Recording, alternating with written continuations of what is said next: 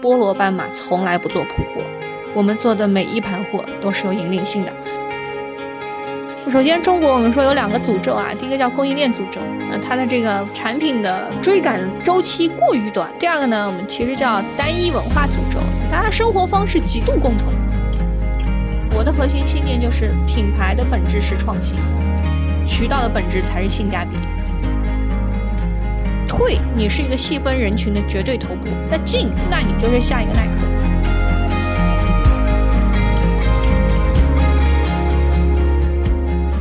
大家好，欢迎来到老范聊创业节目。今天来到我们节目的是著名的新消费品牌菠萝斑马的创始人宋斌。来，宋斌跟大家打个招呼。哎，大家好，我是宋斌。好的。说明啊，咱们认识已经很多年了啊，但还有很多朋友啊，可能不知道你，能不能简单介绍一下你自己呢？菠萝斑马主打一个叫睡眠科技品牌啊，我们其实从一八年开始推出我们第一款产品锦乐枕，到我们后面几年做的这个海浪床垫，包括我们。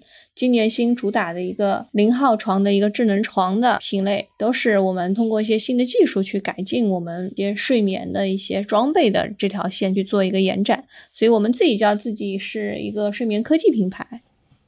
睡眠科技品牌，嗯，但咱们认识的时候你不是干这个的，我记得啊，能不能简单介绍一下？就是你说一说你当时最开始创业做菠萝斑马这个事情，当时的缘起是怎么样的？嗯。其实我一直觉得，我们的无论是我自己的故事，还是菠萝斑马的故事啊，都不太值得说啊。因为我现在新的主打的一个人生价值观，就是我每天起来就觉得自己又是。重新做人的一天啊！你既然重新做人，就不要有太多的前世的记忆啊！不光是我，觉得品牌也是，就是这个人比较老，或者说大家觉得这个哎品牌好像有点老，经常老在说前世的记忆太多，所以我现在几乎不回忆过去。就这个，首先我们也没有成功到可以去分享自己的故事啊。其次，我包括菠萝斑马也没有老到说要老是去回忆过往。哪怕说现在回头再去看，哎，当年怎么过来的，也充满了记忆的滤镜啊。唯一确定的是，当时跟范总说的故事啊，肯定是个啊比较胡说八道的一个故事啊，就是这个 处于主观和客观上都比较无知的一个状态。总的来讲，唯一可以说的是，哎，我们为什么会去创业啊？我觉得创业本身是一个人骨子里的事情啊。就如果一个人他想要创业，他最后总能找到一点时机。对吧？或者姿势啊，去做他想做的事情啊。我觉得过去五年，我对我自己很多方面的能力都产生过深深的自我怀疑，对吧？但是我觉得这个我的人生需要创业这点，我是没有怀疑过的啊。比较有意思的一个故事是我当年二零一四年的时候，在美国啊，就最初的一个起点是怎么走到家居这条行业里来的。对你跟家居的缘分，对，这个我一三一四年的时候生活在美国啊，那时候比较大的一个感慨就是当时在美国的线下看到了很多从来没有看到过的家居线下零售的品牌店。啊，其实也是零售店啊，就比如说像 West Elm 对吧，像 Cradle Barrel，因为在我心目中最早的家居是一个装修的概念，只要你家没有装修，你原则上就不需要家具，对吧？然后在中国的线下的家居零售的意思是什么呢？是红星美凯龙。是居然之家啊，轻易不敢走进去啊，走进去不花个几万十几万，那你就很难再出来，对吧？而且一个是一个非日常消费的一个场景啊，就还是说一个非常装修的场景。哎，在美国看到了这些零售家居零售店以后，把我所有对这个行业的一些印象全部颠覆了。我发现原来家居家具的这些零售店是可以开在 shopping mall 里最好的位置的。是可以开在在中国是咖啡店这样的位置，你可以走到一个 shopping mall，不一定说你像中国的 shopping mall，哪怕有一些家居家具店，它都开在几楼，开在五楼，对吧？甚至七楼。那美国很多 shopping mall 里，它开在一楼或者二楼，而你走进去以后，你发现它充满着日常消费的气味。哎，大家进来可能会买一个买个蜡烛，对吧？如果是 Easter 复活节，哎，可能买一些什么兔子元素的抱枕。呃，大家持续性的在进行一个日常消费，这个是我创业之初对我一个非常，非常颠覆性的一个一个视角。原来家居家具里面很多东西是可以做成日常消费，而非纯装修类的消费。这个是，嗯，我踏上这条路的一个很大的一个在在在真实世界里的冲击吧。哦，原来这个事情是可以非常美好。原来这个东西是可以在 shopping mall 里开很好的位置的旗舰店。原来这个东西在节假日可以人头攒动。啊，原来它是个日常消费，而非一个装修消费，装修消费就有点像大家当年去去各种旅游景点玩的那种意思，对吧？装修、旅游和拍婚纱照啊，都是这个首首首单商家就要赚钱啊，不求回头客啊，导致它的有有很产生很多的问题啊，产生很多的一些信任感啊，一些价格方面的问题。然后第二个比较有有意思的故事呢，是我二零一四年的时候在美国，其实是在做。很多关于加州的一些科技啊、商业的一些报道，不可避免就会大量的接触很多西岸的当时的一些 startup 的公司，嗯，然后在一五还是一六年的时候，我就看到了一个很有意思的视频，是当时 YC 拍的一个视频，叫 How to Start a Startup，哎，主讲人就是当时 YC 最新的 CEO，对吧？然后时隔十年，他到这两年又开始全球爆火。就是这个 ChatGPT 背后的 OpenAI 的 CEO 啊，叫奥特曼。他当时刚刚去做上 YC 的一个新新任的一个 CEO。那个时候，奥特曼自己也不过三十岁左右，跟我差不多年纪。当时，哎，所以我当时是在这个视频上看了他在斯坦福的学校里，乱哄哄的一个教室啊，这个跟大家说去 How to start a startup，对吧？然后那也是我创业的一个很关键的节点吧。哎，一下子我就对商业世界的。理解或者想象，从一个我出生的苏南小镇迭代到了一个至少加州小镇吧。对，以前对商业市场的理解是，哎，我创业就是应该去苏南找一个小镇开个厂啊，然后开始做一些这个个体户的生意啊，慢慢慢慢去做大。哎，然后从看了奥特曼那一期视频之后，哎，我对商业的一个想象就变成了，哎，我至少是。要去做一个更大的事儿啊，我还得一开始就要去拿拿融资，去拿投资。当这个画面形成之后，我后来碰到范总，包括其他投资人之后，我觉得，哎，好像真的走上了奥特曼之前在斯坦福的那个破教室里去形容的那条道路。啊，至于走上这条道路要干啥，对吧？干成啥样，完全没有思考啊，就本着一个 年轻人想创业，看到了一个。新的图景啊，觉得很酷啊！我觉得这个是我们当时那一代很多创业者的一个普遍心态啊，并没有想好说我真的是要通过什么东西去改变一个世界，对吧？有什么东西我得去这个去达成？哎，不是，比那个虚无多了啊。无论是中国还是美国都一样，美国的年轻人当时也是啊，就是我们称之为有点叫科技嬉皮士，对吧？今天我们听我们的节目的年轻人里边，很多可能也是类似的。一个状态，我们不能说是一个大获成功的龙国内龙头企业，对吧？但是到了现在，你已经是一个国内的一个比较新锐的、优秀的新消费的品牌了。那么，能不能复盘说一下这个过程？其实就是你在这个周期里的每一轮都活下去。对，我们觉得故事里经常会说，哎呀，进化、迭代，对吧？然后包括像当时看 YC、看看硅谷啊，看好多这种商业故事。哎，都是觉得用很多很商业的词儿，用很多厉害的一些词组去描绘，但是最后你就发现，就是生存，就商业环境、商业世界，在你做之前，感觉是一个很酷的东西，是充满着某种美妙泡泡的一个场景，但实际上本质上是黑暗丛林。如果你没有活下来，那所有东西都跟你没有关系啊！你如果天天自己觉得自己在进化，在迭代，对吧？但是你这个销量每况愈下啊，没有人知道你，你也不知道进化个迭代个啥，所以只有生存。我觉得波罗斑马到现在唯一还能值得称道的是，我们现在 还活着，还活得还还可以，在生存这一关，我们每一关都往下走了一步。这个波罗斑马也经历了新消费这一轮，是吧？从比较冷清的时候，对吧？后来到火热，然后到。疯狂泡沫，然后泡沫破灭，现在又回到比较冷清的一个一个产业的一个心理状态吧，应该说是。你有没有看到什么，观察到一些特别有意思的一现象或者故事？嗯，我有的时候会想啊，过去五年敢响应硅谷精神这种号召，就加入一个这个以创业公司为模式的一个游戏，对我来讲到底是好事儿还是坏事儿，对吧？拿了钱是不是最后就大家都集体被套到一个？过程多多少少有点虚荣，现在结果来看也少少有点虚无的这个游戏中去了呢。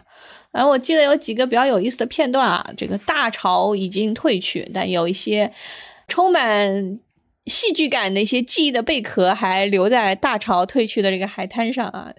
说说看，嗯，很有诗意，听起来。在特别早期的时候，就是最火热的那个时候，当时这个好多投资人都给我打电话，那想想要去谈合作。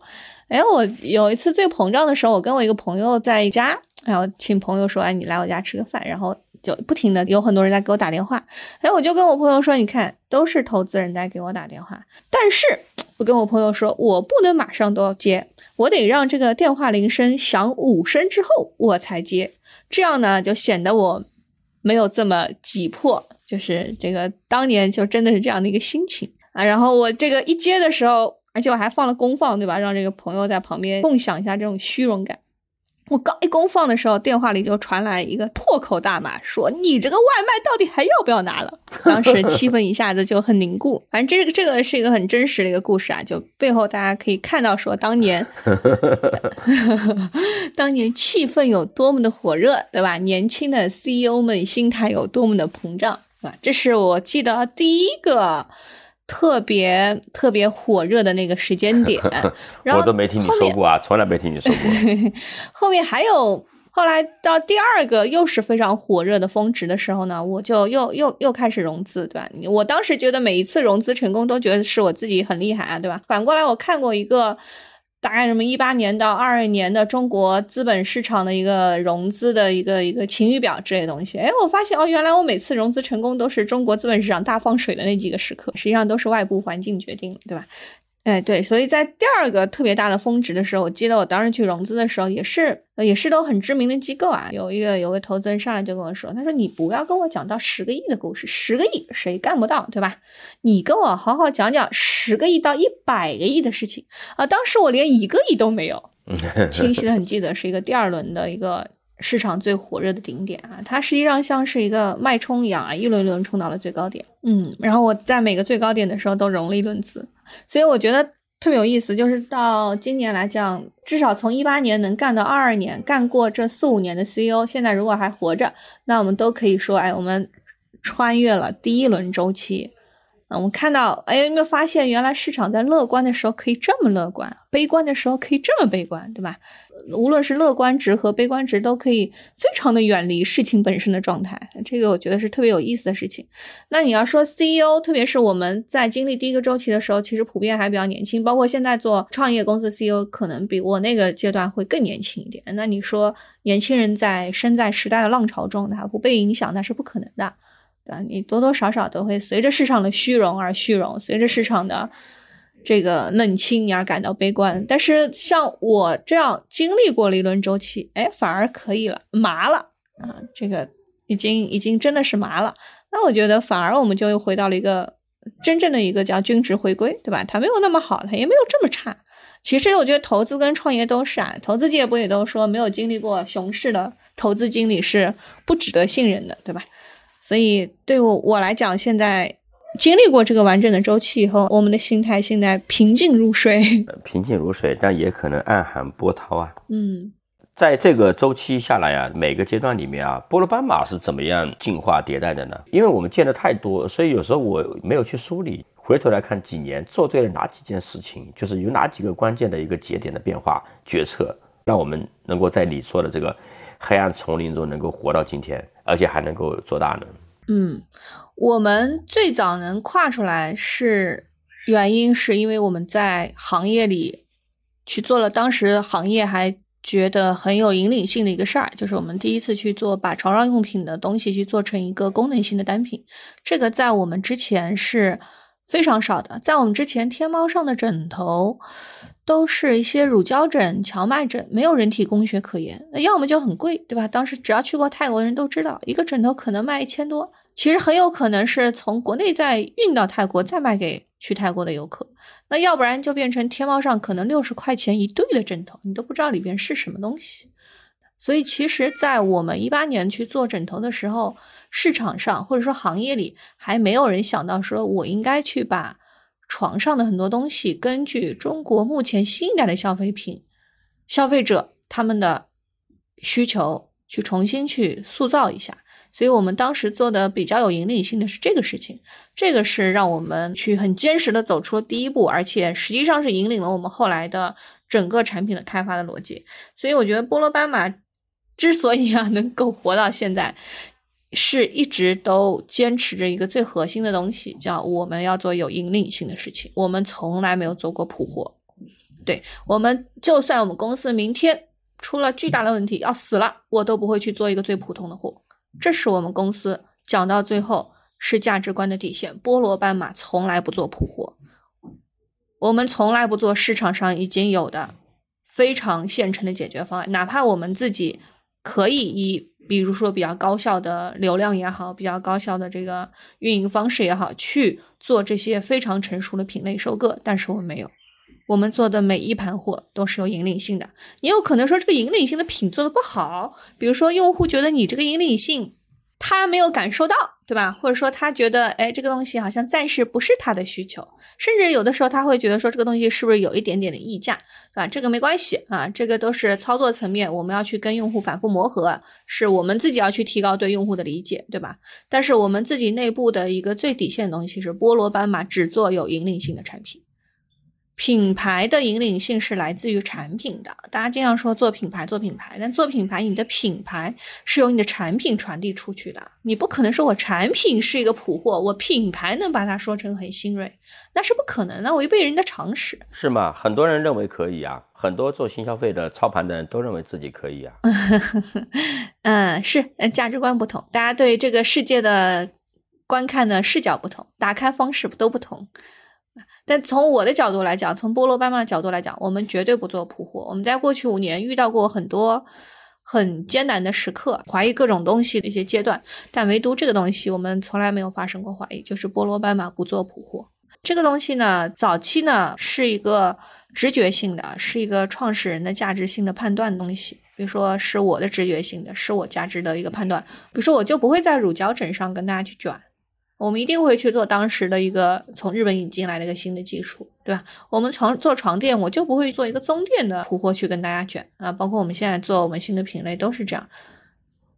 但是后来呢，找到了一个新的大师，做了我的理论支撑，让我对这套信念有了更大的一个信念感啊。就是德鲁克说的：“你最后公司是为了创造顾客，不是抢夺顾客。创造顾客是靠去提供有差异化的价值给顾客。”普货是没有差异化的价值的，呃，在我的眼里啊，那有些人说，哎，我就是可以通过包装，可以通过各种办法使它变成不普货。那有些人还说，哎，这个你看奢侈品，对吧？我就是通过品牌去给它了一个巨大的包装。其实不是的，你真的去回溯一下，大部分的奢侈品，它在最开始产品设计之初，它都是靠产品的先锋感打动了客户的。A O V 是最早说我可以把旅行袋做的轻便美丽，Burberry 是最早的时候我可以把这个用用新型的这种面料做到风衣上，让它更加的美观，更加的防雨，对吧？更加的这个功能性和我们所谓的美学去集合的东西。哎，没有，奢侈品从来不是说我从市面上挑一个普货，然后我讲一套这个故事，让你们都白银对吧？然后去卖巨大的这个溢价给你，没有，大家最早都是从一个非常具有差异化价值的套一套产品体系去切入，去获得他自己的用户的。我们的。研发是非常脑洞大开的。我有的时候会觉得，哎，你做这个差异化，用户肯定不答应啊，对吧？你这个差异化有点过于差异化，你可能已经偏离了用户对这个事情的一个一个基础理解了。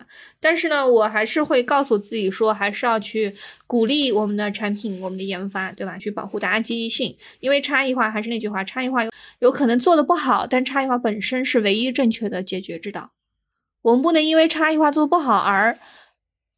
反过来说，差异化本身这条路有问题，有道理。复盘下来啊，咱们做消费品牌这几年，你觉得我们做对了什么，做错了什么呢？越艰难越要创新，越艰难如果随大流死得越快。我们经常说啊，我我有的时候有些朋友也问我说，哎，我现在说现在品线上的品牌啊，他们观察了个现象，很多线上的品牌，它新品就在一个直播里边推，它新品就在一个。可能一个团购群里推说，那线上岂不是所有的品牌在诞生，或者说所有的品类在诞生那一天，它就开始打折了？一个诞生在打折的环境里的一个品牌，它还是品牌嘛？尤其今年又大家开始说，哎呀，消费又降级啦，大家又开始买拼多多啦，中产没钱啦。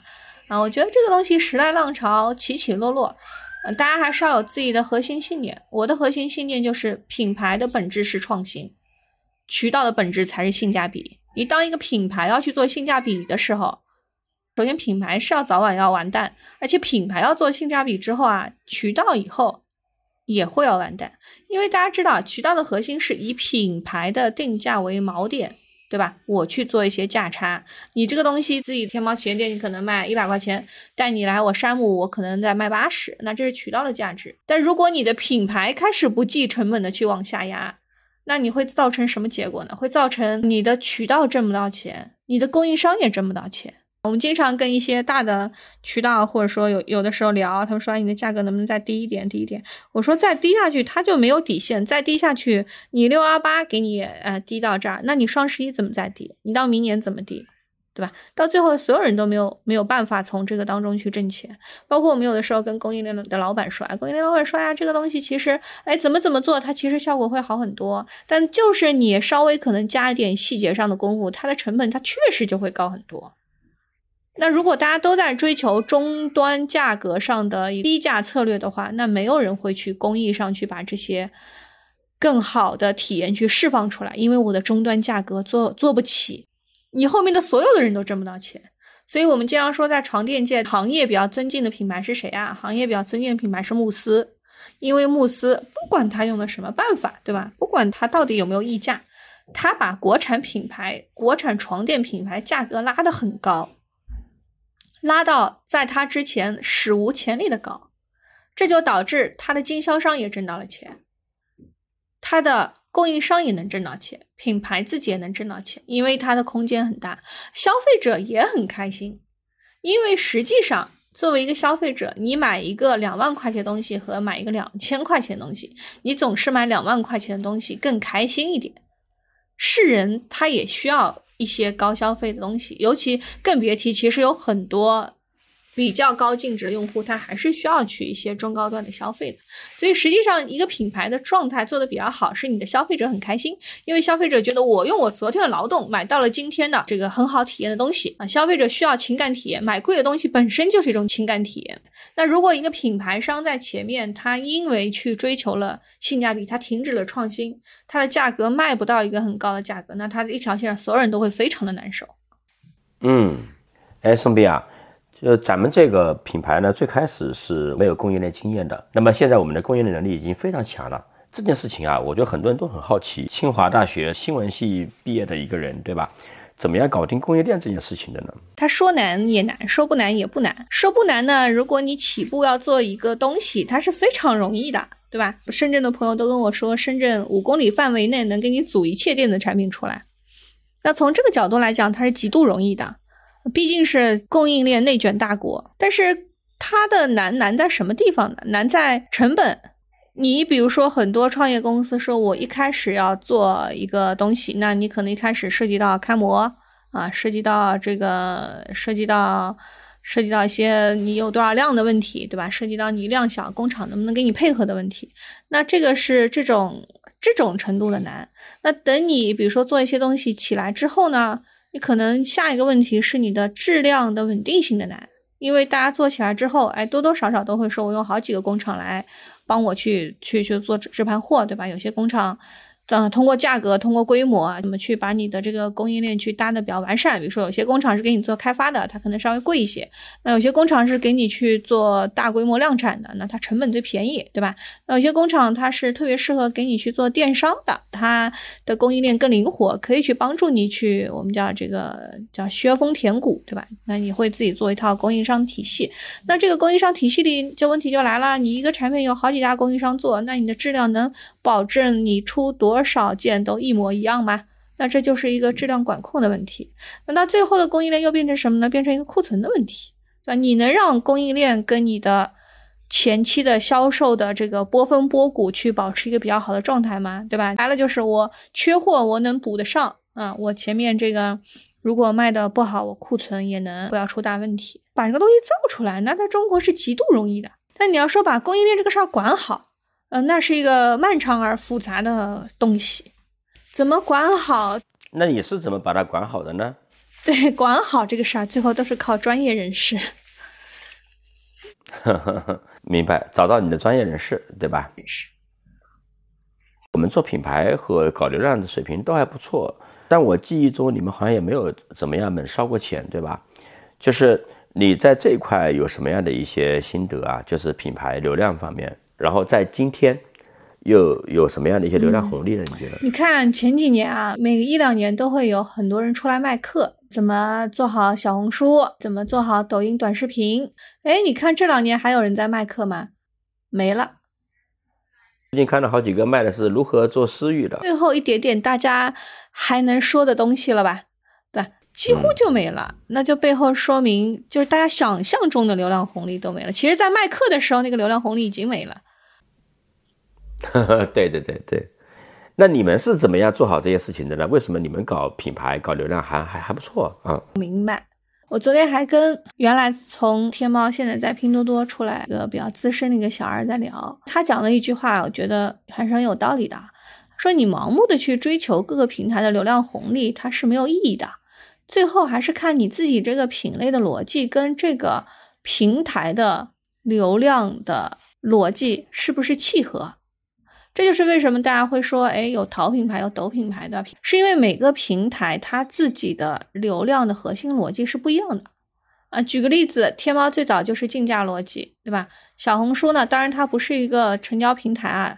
那小红书可能大家心目中就是一个以 KOL 去背书推动的一个生态。那抖音是什么？抖音跟拼多多某种程度上是一模一样的，以效率为唯一优先，只是说抖音的效率体现在内容上。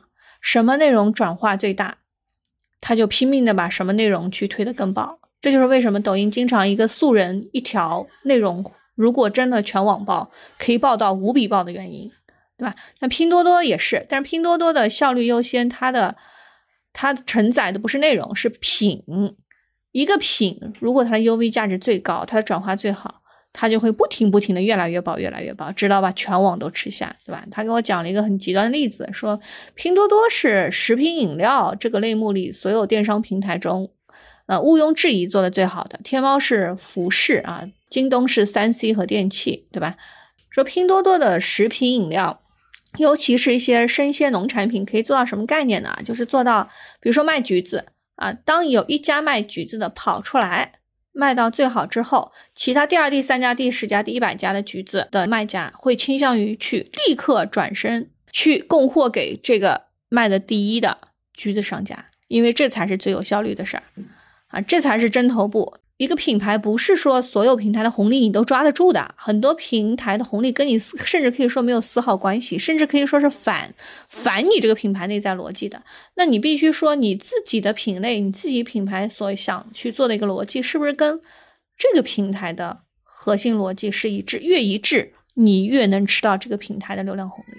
如果你是个效率优先的供应链效率优先的，那就拼多多是你最好战场。非常视频内容导向的啊，那可能。抖音是你的一个战场。古人说的好，知己知彼，你得干明白。大家说什么叫干明白？干明白的意思就是对自己越干越明白，然后对周围的环境越干越明白，这才叫干明白。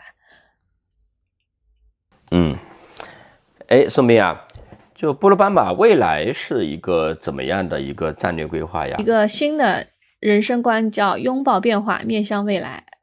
很核心的是不会去特别的设限，说啊，我一定要在哪个品类去。干到多少多少亿？那我希望这个组织菠萝妈妈这个品牌和我自己一样，首先它是个有机的一个生命体吧，它可以适应新的周期，它可以在一个。新的一个环境中不停的生长。当年很多大厂去说我们永远都是 day one，对吧？这个 always day one 这句话是非常非常有道理的。只有这样，你这家公司才能活下去。如果不是 day one，你迟早就要死。所以从我的角度来讲，第一，我们的战略是价值观的核心是 always day one，对吧？我们永远要去看到新的消费者、新的需求、新的市场在哪里。哎，我们过去是谁不重要，关键的是我们下一步想成为谁。第二个呢，就是想成为谁背后也是有逻辑的。那这个逻辑。我目前的信念还是德鲁克讲的，你能不能对外去提供差异化的价值？这个差异化价值是要以顾客是否能感受到来为准。对内，我能不能去积累我独特的知识？就是企业到最后，大家都说门槛是啥，对吧？门槛是品牌嘛？门槛是供应链嘛？门槛到底是啥？门槛是所谓的资源嘛？其实你想到最后，门槛是知识啊。但是这个知识不是书本上的知识啊，它是，呃，用德鲁克的话讲，是真正可以行之有效，在实践中能够应用的知识。它包括信息，甚至包括你对市场的理解，也包括一定程度的经验。实际上就是你知道怎么干这个事儿，你知道怎么干这个事儿是创业团队本身最大的门槛。说到底还是德鲁克所说的道路，我们希望创造顾客，我们希望给。中国的消费者有差异化的价值，对吧？我们从国外会常年的去买很好很多新的样品，哪怕它很贵，哪怕它暂时不是我们能支持的一个价格段，但我们都在储备这些技术。那我们觉得我们对行业是有贡献的，我们整体还是在推动中国的供应链在我们这个品类里的很多的，哪怕很微小的一些工艺呀、一些细节上，大家对它一些考量和经验。嗯，好的。的观察，你对于这个组织的成长管理啊，都很有心得啊。就像前两天我一个朋友吧，啊，他非常苦恼的跟我说，啊，这个为什么我我已经使劲卷了，我的同事们还这么佛呢？这几年迭代下来啊，你觉得你这对于管理组织这件事情能达成更好的这个结果这件事情啊，你是怎么样的一个思考和理论呢？还有包括你怎么样落地的一个方法什么样的？我觉得小公司都没有这么复杂，就我们都一百个人都没到。这个我觉得德鲁克也早就给出了他的答案啊。德鲁克有句话讲叫“只有工作激励人，只有工作培养人”，对吧？钱这些东西啊，就还是一个短期的一个激励东西，但是钱不能少，对吧？钱是底线，你要钱没了，那你一切都是空谈，对吧？就是你不能去把一些虚的东西去去对冲掉钱，但在钱之上，唯有工作激励人，唯有工作培养人，唯有正反馈使人进步。那怎么样落地这件事情呢？做榜样吧。这 CEO 首先是要去把整个空间去支撑出来。这个空间的意思是业务空间，就是让所有的团队里的人觉得，哎，我有这个事情能干，而且这个事情我在干的过程中，我也不需要非常大的正反馈，我有 small kill，啊，我自己越干越明白，然后外部成果啊，哪怕进步很微小也是有的。再实在一点，就是你们要能一起给大家设计出来可有增长可能的业务路线吧。为什么说有增长可能呢？因为最后能不能增长，对吧？这个结果是不是你设计之初都能完全控制的？但看起来大家觉得这个东西是有增长空间的，是一条在提供差异化价值的东西，是给公司也好，给个人也好带来新的增长机会的。那这个在我心中叫业务空间。CEO 的核心是要把业务空间给撑起来，而不是说大家现在已经被压到一个角落里。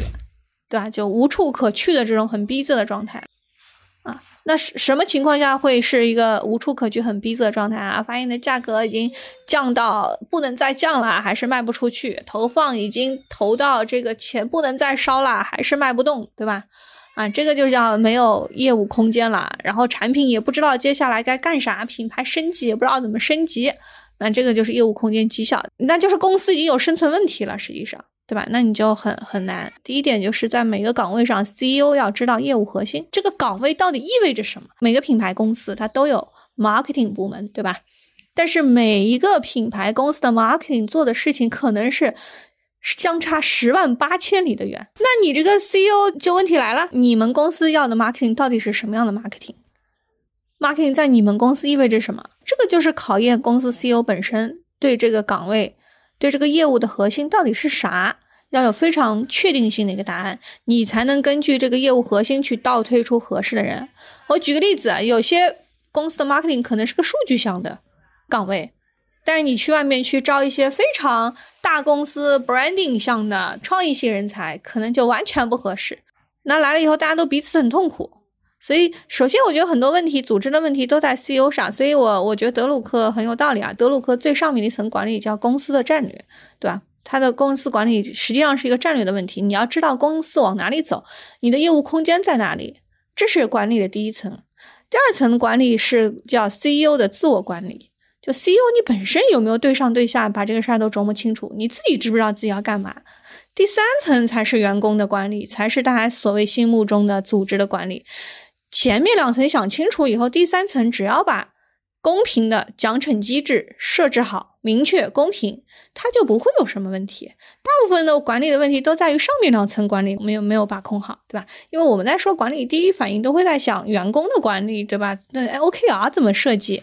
这个其实是个本末倒置的东西。员工都是非常独立、自主、非常优质的人才，他不需要你去针对他去进行一些针对性的管理。所以，我经常说，特别是创业公司，根本没有必要去什么华为管理大法，什么这个 OKR 激励设计大法。比如说，我前两天见到一个，嗯，可能有个什么几万、十几万员工的一个大公司的这个董事长，对吧？他说，他们公司价值观就是，当员工的个人生活的核心利益跟工作产生冲突的时候，员工的个人生活的核心利益为主。那这是他们公司一个价值观，我觉得很好。管好公司，再管好自己。啊员工不需要你管，人家都好好的。好的，最后一个问题啊，就是你现在已经是有一定的规模了啊，是一个新锐品牌。那么你对于今天还处于非常非常的初创期的消费品牌公司，其他行业的这种 to C 的这种初创的公司啊，你对于他们有什么样的一些建议呢？对于这些创上一个周期的很多模型现在已经崩溃了，对吧？当时的模型核心就是我要干 D to C，我用投放去促增长，不停的往上冲，嗯，越大越好。那这套基本的模型在现在来看已经崩溃了。那现在的新的消费品的这个 CEO，包括我们自己也是要重新回到原点去想，你到底要做。什么类型的生意？你是要做一个亿的营收、三千万净利润的生意，还是说你要做十个亿的营收，哎，可能挣五千万的生意，还是说你要做一百个亿但还在亏钱的生意？这个是每个 CEO，我觉得在原点的时候往中局去看。能够倒推回来的一些东西，一百个亿还在亏钱的生意，跟一个亿和赚三千万的生意，从品类上就开始出现巨大的区别，对吧？